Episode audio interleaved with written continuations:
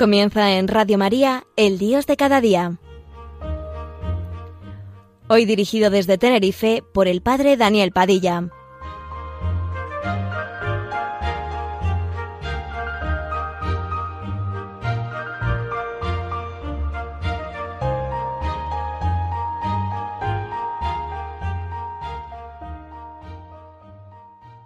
Buenos días amigos, con ustedes el Dios de cada día un programa de los sábados en el que nos acompañamos para mejor sentir, vivir y expresar ese Dios que cada día acompaña nuestro propio caminar. El último programa hacíamos referencia a tanta gente que se quieren alejar o se han alejado o que se marcharon por tantas y tantas razones. Y sin embargo, terminábamos con la esperanza de que hay gente que quiere volver. Y a esa gente que quiere volver, nosotros tenemos que ofertarle un testimonio de esperanza, de cercanía, de acompañamiento. Pero esa gente que en un momento determinado marchó, dejó la casa paterna, se fue lejos de Dios, lo abandonó, no por maldad, sino sencillamente porque vivían de una manera diferente, distinta, tal vez atomizados por tantas y tantas responsabilidades, tantas y tantas dificultades, tantos y tantos problemas o desanimados por el ambiente en el que vivían, llega un momento en que esa gente quiere volver. Amigos, hermanos, conocidos, que no sabemos por qué, hay factores diferentes que hacen que ellos comprendan y comiencen un camino difícil, pero esperanzado, de vuelta a casa. A veces no es difícil detectar un factor desencadenante claro y preciso de por qué quieren volver. Algunos han reaccionado en el momento de una crisis fuerte de pareja, la muerte de un ser querido, la esposa, el hijo, el padre, una enfermedad grave, la pérdida del puesto de trabajo. Han sido experiencias que les han invitado a un cambio interior, me di cuenta de que todo es frágil y pasajero. Empecé a sentir la necesidad de algo más profundo. No se trata siempre de acontecimientos dolorosos o negativos. Bastantes hablan de otro tipo de experiencias estimulantes, el nacimiento de un hijo largamente esperado, la conversación con algún creyente, la lectura de algún libro, el paso a la jubilación, la visita a una iglesia o monasterio, el camino de Santiago, un fin de semana con un grupo. No es fácil saber por qué en ese momento se ha despertado en ellos el deseo de iniciar una búsqueda. Algunos hablan de una sensación de culpabilidad, otros de una especie de nostalgia de algo, casi todos del deseo de una vida más digna y auténtica. No siempre hay un acontecimiento reciente y preciso que los ha puesto en camino. Bastantes hablan de una fuerza o una llamada que los viene trabajando desde hace tiempo. Algunos han vivido durante años con una enorme insatisfacción interior. Otros no han dejado nunca de hacerse preguntas. Bastantes han vivido con sensación de vacío y sin sentido. Algunos llevan tiempo buscando más verdad en su vida, pero esta gente que quiere volver, estos amigos y hermanos que en un momento determinado se plantean volver, ¿qué es lo que piden en concreto? Antes de preguntarnos qué es lo que buscan, hemos de escuchar sus demandas concretas, porque siempre vienen con una petición. Cuando se acercan, algo quieren. Lo primero que desean y piden es tomar contacto tienen la sensación de haber roto con la Iglesia, han vivido sin referencia a la fe cristiana, distanciados de la religión. Ahora quieren contactar con alguien, ponerse en comunicación. Casi todos piden a alguien con quien hablar. Lo que quieren es poder hablar y ser escuchados. Tienen mucho que contar. Son muchas las heridas, muchas de ellas heridas no conscientes, y no se lo pueden confiar a cualquiera. No sé con quién hablar de todo esto. Para casi todos es muy importante la narración de su trayectoria y la búsqueda de orientación. Quieren sentirse escuchados y comprendidos. Esta misma semana se acercó a mí una pareja joven que quería sencillamente que los escuchara porque querían contarme que querían rehacer la vida con Dios, en Dios, en la iglesia, y no saben por qué, pero cogieron el teléfono y llamaron al párroco porque les parecía lo más lógico llamar al cura del pueblo para que les oyera. Y tuvimos una larga conversación, una rica conversación. No todos tienen la misma facilidad para comunicarse. Cuando se les ofrece la posibilidad, algunos aceptan gustosamente tomar parte en un grupo para compartir su búsqueda con otros que viven una experiencia semejante. Hay, sin embargo, personas que por el momento prefieren la conversación personal discreta. Casi todos piden ayuda y apoyo para conocer mejor la fe. ¿Qué puedo leer? ¿Hay algún sitio para aclarar mis dudas? ¿O para vivir una experiencia religiosa diferente? ¿A dónde puedo ir a misa?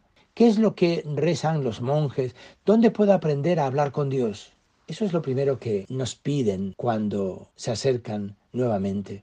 Pero además de pedir, también buscan. Nosotros hablamos de los que vuelven, pero lo que estas personas buscan no es exactamente volver al pasado. Su objetivo no es propiamente un retorno, quieren vivir una experiencia nueva, teniendo en cuenta su pasado, pero buscando fundamentar su futuro de fe sobre bases nuevas. No vienen para retornar al pasado, sino para revisarlo y reelaborarlo. No se acercan para retomar las creencias y prácticas de otros tiempos, sino para buscar algo más auténtico que lo que conocieron. Su búsqueda hemos de enmarcarla no tanto en lo doctrinal o institucional, cuanto en la experiencia espiritual. Me explico, no buscan simplemente aclararse sobre la doctrina cristiana, sino experimentar con fuerza que tiene la fe para dar sentido y esperanza a la vida. No buscan integrarse sin más en la iglesia, sino escuchar la llamada de Dios. Lo importante para ellos no es tener un grupo cristiano, sino encontrarse con personas sinceras y acogedoras con las que compartir su experiencia. Dan mucha importancia a la búsqueda espiritual.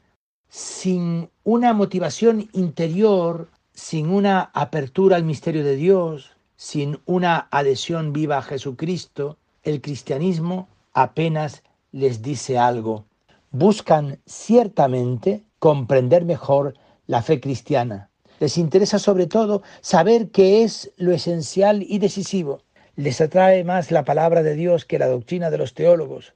A algunos les interesa más el misterio de Dios que la persona concreta de Jesús. Con el tiempo comienzan a captar el misterio encerrado en Jesucristo. La mayoría desea de alguna manera volver a la iglesia, pero muestran claramente sus recelos y resistencias. Desean otra iglesia, ellos son recién llegados, no la conocen bien, pero querrían ver en ella otra vida, otro espíritu, otro estilo. No les asustan demasiado las debilidades y pecados en la iglesia. Lo que echan en falta es la autenticidad, la falta de espíritu, la poca creatividad. Les parece que no creemos lo que decimos. En el fondo, lo que buscan es creer de otra manera. Ya no pueden creer con la fe que tuvieron en otros tiempos. Han cambiado mucho. Están viviendo un momento diferente de aquel en el que se alejaron.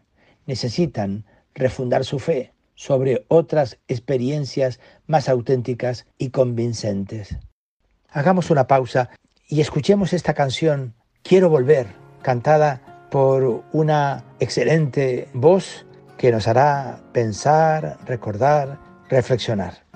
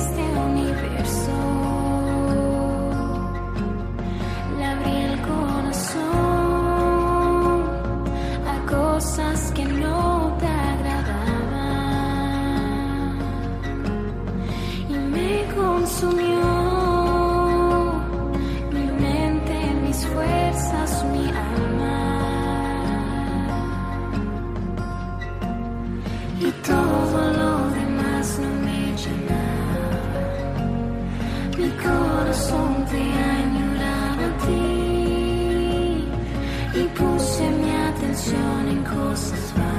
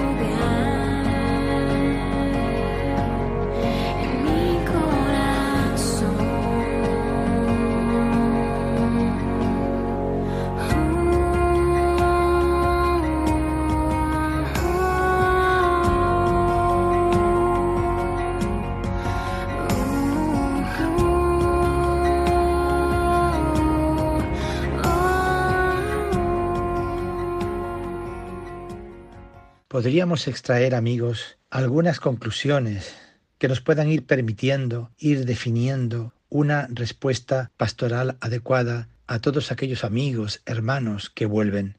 Antes que nada, hemos de precisar bien la identidad de estas personas que vuelven. No son catecúmenos que piden el bautismo, son bautizados miembros de la Iglesia, que estuvieron en contacto con la fe cristiana en algún momento. La atención que requieren no es exactamente la de una pastoral de catecúmenos. No son simplemente, simplemente no practicantes. Tienen conciencia de haberse distanciado de la Iglesia, de la fe y de Dios. Hablan incluso de ruptura, lo que piden no es sólo una recuperación de la práctica religiosa. No son tampoco personas que buscan ilustrar su fe o ahondar en la doctrina cristiana. Lo que piden no es catequesis, cursillos de teología o debates, sino acompañamiento hacia una experiencia nueva de la fe. No son necesariamente unos convertidos, sino personas en las que se ha despertado la necesidad de buscar, no están en una actitud pasiva o rutinaria, hay en ellos un deseo de verdad y autenticidad. La atención pastoral ha de responder a su demanda esencial que es refundar su fe sobre bases nuevas más auténticas. Lo decisivo, por tanto, es acompañarlos en su búsqueda espiritual. El recorrido a realizar abarca tareas y aspectos diversos. Es necesario revisar el pasado, conocer mejor la fe, superar prejuicios, recelos y resistencias, aprender a creer de otra manera, vivir una experiencia nueva con Dios, iniciarse en el seguimiento a Cristo, aprender a orar y celebrar, asumir una dirección nueva para el futuro, ir refundando la fe. Este trabajo puede ser largo y exige creatividad. Casi siempre es contraproducente apresurarse a comprometerlos en tareas pastorales. Además, muchos de los que se acercan se manifiestan decepcionados, recelosos o incluso heridos por la Iglesia. Por lo general, no es una institución que estiman mucho, en su pasado hay contactos, relaciones, experiencias, celebraciones de signo positivo o negativo que hay que tener en cuenta. El trabajo a realizar es delicado. No se trata solo de ofrecerles doctrina sobre el misterio de la Iglesia. Ellos hablan de la Iglesia real. Necesitan conocer una experiencia eclesial cálida, amistosa, realista y descubrir que la Iglesia es más que el Vaticano, la misa o la moral sexual. Hay que trabajar con ellos miedos y recelos del pasado, ir pasando de experiencias negativas a otras más positivas, donde la Iglesia parezca más humilde y fraterna, más alegre y esperanzada, más espiritual y evangélica.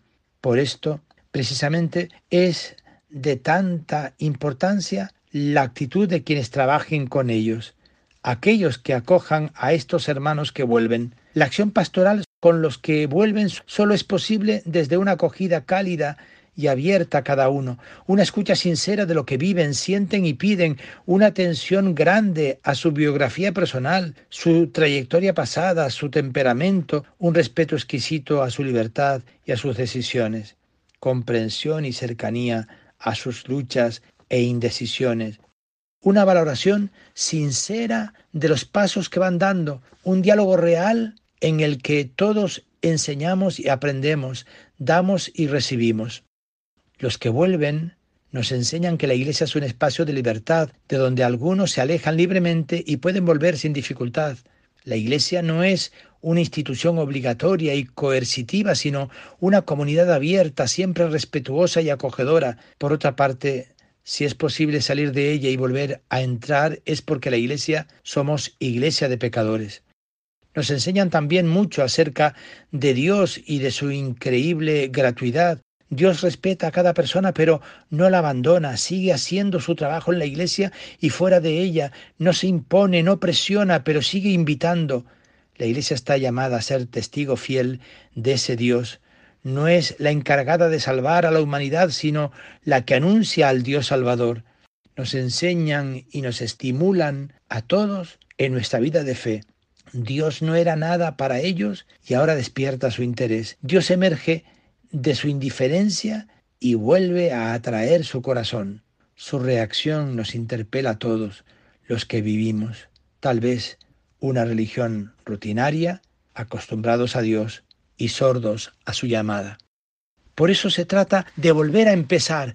He aquí una actividad a la que el hombre irremediablemente está llamado, integrante de una naturaleza que con sus ciclos periódicos e incesantes está siempre estrenando primaveras, veranos, él también vuelve a empezar cada mañana, cada mes, cada año, una misma aventura. Nada hay nuevo bajo el sol. Y tanto en el amor como en la convivencia, tanto en la profesión como en las vocaciones, siempre se vuelve a las mismas o parecidas conversaciones, a las mismas o parecidas estrategias. Lo que pasa es que ese volver a empezar puede hacerse desde tres posturas muy diferentes. La primera, desde la más fría, aséptica y mecánica monotonía, sin pena ni gloria, sin frío ni calor. Tiene que ser así y punto. Creo que a eso se refería Becker cuando escribía hoy como ayer, mañana como hoy y siempre igual. Una segunda postura para volver a empezar es la del fanatismo aceptado un cierto pesimismo resignado. Es la actitud de alguien que con mucho lastre a bordo y con poca confianza en la vida se siente frustrado, derrotado, sin ilusiones. Seguro que visteis la película de José Luis Garci, precisamente titulada así, Volver a empezar. Pintaba eso un hombre otoñal que después de 40 años en el exilio y habiendo triunfado en la vida vuelve cansado a su ciudad natal allá, al revivir los recuerdos de sus años mozos, parece por un momento que la vida le sonríe, que vuelve otra vez la primavera, pero todo es un espejismo. Pronto comprende que nada puede ser igual. La certidumbre de una enfermedad incurable que le tiene señalados los días le impide quedarse en ese Gijón de sus amores como hubiera sido su deseo ha de volver al país de su exilio, porque allá, al fin y al cabo, es donde ha construido su vida, tiene su familia y su profesión. Cuando emprende el camino de vuelta es un hombre derrotado, un hombre envuelto en la tristeza, un hombre que tiene que volver a empezar. Pero hay una tercera manera de volver a empezar, una manera luminosa y juvenil, una manera que nace de la necesidad y de la esperanza. Veréis, mañana, hoy, en cualquier momento, puede comenzar un viaje de retorno nuevo y generoso. Los cristianos somos un pueblo que camina, un pueblo que sabe que juntos caminando podemos alcanzar una ciudad que no se acaba sin penas ni tristezas, ciudad de eternidad. Pero al mismo tiempo somos también conscientes de que ese peregrinaje duro, monótono y constante nos acarrea dos riesgos inevitables, muy tangibles, el hambre y el cansancio. Pues bien, para eso sirve la vida de la Iglesia. El cristiano que acomoda y acompasa su caminar al caminar de Cristo va recibiendo a, través de las vivencias del día a día, a través de tantos y tantos elementos que la Iglesia nos ofrece, hasta llegar a la proclamación de Cristo en el propio corazón.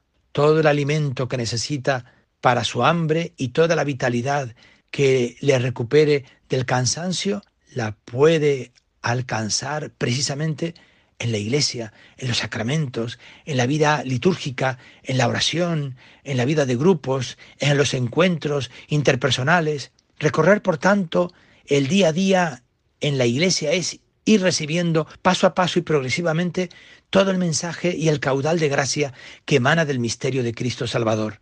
Recorrer el año, recorrer los días, es abrir el álbum de la vida para ir recibiendo de cada una de sus páginas la porción de savia necesaria para nuestro caminar de caminantes cristianos. Volver a empezar con los que regresan, volver a empezar con los que estamos. Por lo tanto, es actividad muy cristiana que sacia nuestra necesidad y hace vibrar la flor de la esperanza. Ojalá seamos ventanas abiertas, puertas generosas, casas encendidas para acoger a los que fueron y vuelven, para seguir acogiendo a los que están. Buenos días amigos.